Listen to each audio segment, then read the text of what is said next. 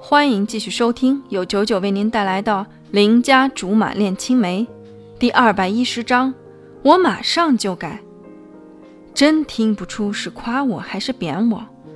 不论是语气还是表情，都差点让我信服了。实践如针织，古人教育我们：明刀易躲，暗箭难防。经过这么多次明刀暗箭洗礼。我现在对风险总是开启全程防御的状态。他说什么都持怀疑的态度。主管说没事儿，就肯定是没事儿了。小吕，你别瞎想了，乖，咱们出去做事儿。罗苏拉着我出门，我好像听到了风贤的笑声。转过头，他的确望着我笑，不过不是嘲笑。于是我就更加看不明白了。最近一段时间，风贤对我都很好。罗苏一直说我是想太多，可我这人别的不靠谱，直觉还是很靠谱的。老觉得这里边肯定有个天大的阴谋，罗苏就转而劝我要看清形势，别主动挑火。人家是主管，就算我是大老板的主，就算我是大老板的准儿媳，也不能恃宠生骄。一开始我还信以为真的点头，到最后才反应过来，这里边有个奇异的地方。谁说我一定就是刁叔叔的准儿媳了？矜持，矜持，我反复强调的矜持呀！奇怪的不光是风贤，还有貂蝉。自从我复工以来，他一直没有问我公司的事情，连风贤对我怎样都不闻不问。就算他说过要让我自己闯，可也不代表他对此毫无好奇之心。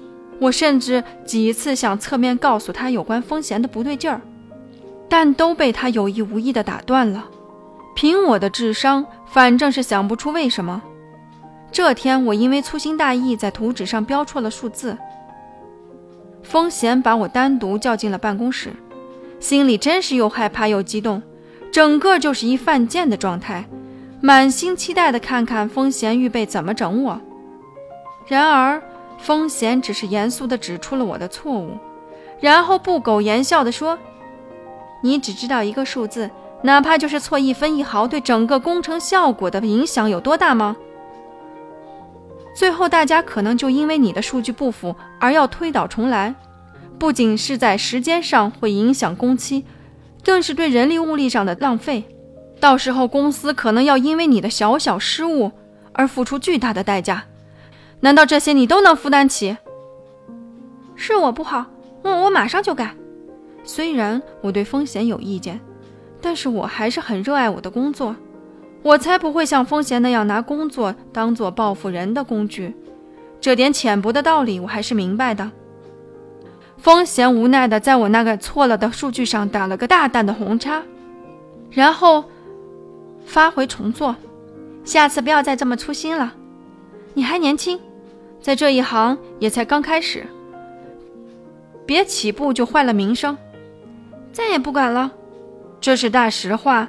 见过鬼还不怕黑吗？要是真因为这样让刁叔叔蒙受损失，我可能真的要给刁家做一辈子苦工，且任劳任怨、任糟蹋都不一定能弥补。对了，临出门。风贤忽然叫住我，与其把时间花在观察我、琢磨我要怎么弄死你上面，不如好好把专业弄弄。